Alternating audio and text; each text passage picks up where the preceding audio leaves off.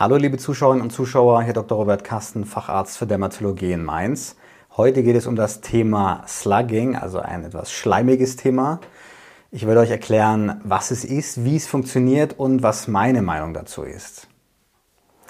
Slug ist ja auf Englisch die Schnecke und der Begriff Slugging kommt daher, dass man das Gesicht einschmiert mit einer Vaseline, nachdem man einen Wirkstoff aufgetragen hat oder einfach nur mit Vaseline und weil das Gesicht dann eben so schleimig aussieht, nennt man dieses dann Slugging.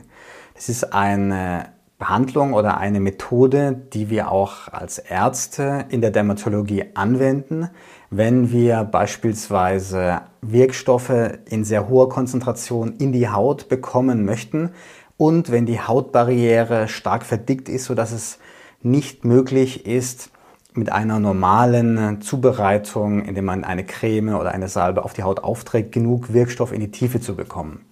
Ein Beispiel dafür ist die Schuppenflechte, die Psoriasis, bei der ja Entzündungen in der Haut entstehen und gleichzeitig auch eine ziemlich dicke Schuppenkruste auf der Haut vorhanden ist, so silbrig glänzend. Und damit man bei dieser Erkrankung Wirkstoffe dann in die Haut bekommt, wenden wir dieses Slugging an. Nur, wir sagen nicht Slugging dazu, sondern Okklusion. Das heißt, wir verschließen die, den Wirkstoff in der, auf der Haut. Wir machen das beispielsweise mit einer Frischhaltefolie, die wir dann nachdem wir die Salbe aufgetragen haben, auf die Haut draufgeben und festkleben. Man kann natürlich auch genauso gut Vaseline verwenden, was ja aktuell auch in den sozialen Medien hierfür eingesetzt wird für dieses Thema Okklusion.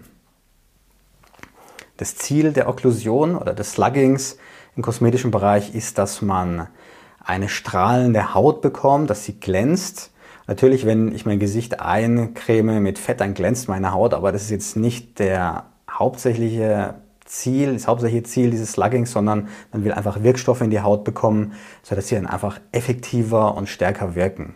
Wie funktioniert dieses Slugging jetzt konkret? Zunächst gibt man den Wirkstoff auf die Haut, also ein Serum beispielsweise, was Antioxidantien enthält oder Hyaluronsäure.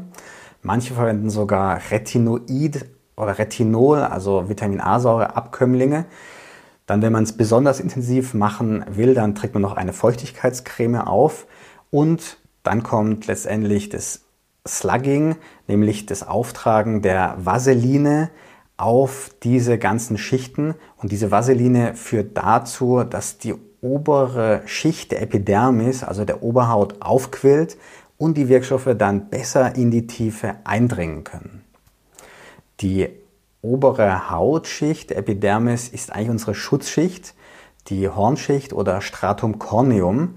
Und die soll eigentlich dafür sorgen, dass keine Fremdstoffe in unsere Haut eindringen. Aber wenn wir die aufweichen durch das Aufbringen von Vaseline, dann kann das eben geschehen und die Wirkstoffe dringen durch die Schichten der Epidermis und sogar bis in die oberen Schichten der Lederhaut ein und können dann dort eben wirken. Durch dieses Slugging hat man zum einen eine Wirkverstärkung, das heißt, die Stoffe dringen tiefer in die Haut ein und zum anderen auch eine starke Hydratisierung der Haut, das heißt, die Haut quillt auf, dadurch verschwinden kleine Fältchen und die Haut glänzt und ist strahlender. Das hört sich ja zunächst einmal super an, aber gibt es da auch Risiken und in der Tat gibt es erhebliche Risiken beim Slugging. Denn wenn die obere Hautschicht aufquillt, dann hält sie eben die Feuchtigkeit nicht mehr so gut in der Haut zurück. Das heißt, es verdunstet viel mehr dann aus der Haut. Dadurch trocknet die Haut aus. Es kann zu Ekzemen kommen und durch diese Überfeuchtung kann auch eine sogenannte periorale Dermatitis entstehen und eine Rosatia kann getriggert werden durch dieses Slugging.